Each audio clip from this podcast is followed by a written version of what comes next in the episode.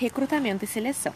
O recrutamento e seleção é um segmento do setor de recursos humanos que busca candidatos com o perfil esperado pela empresa para ocupar vagas na organização, sendo uma atividade de responsabilidade do sistema de administração, que tem por finalidade a captação de recursos humanos interna e externamente à organização, objetivando abastecer o sistema de seleção pessoal no atendimento aos clientes internos da empresa.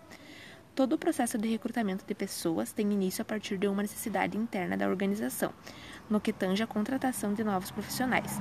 São vários os motivos do surgimento dessa necessidade, como substituição ou aumento do quadro de funcionários.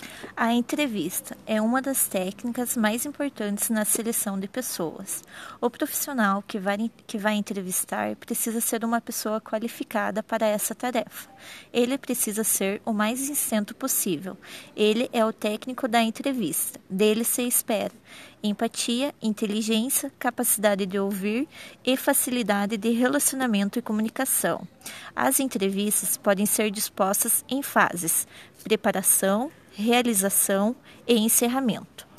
A preparação é a organização da entrevista com antecedência. Realização.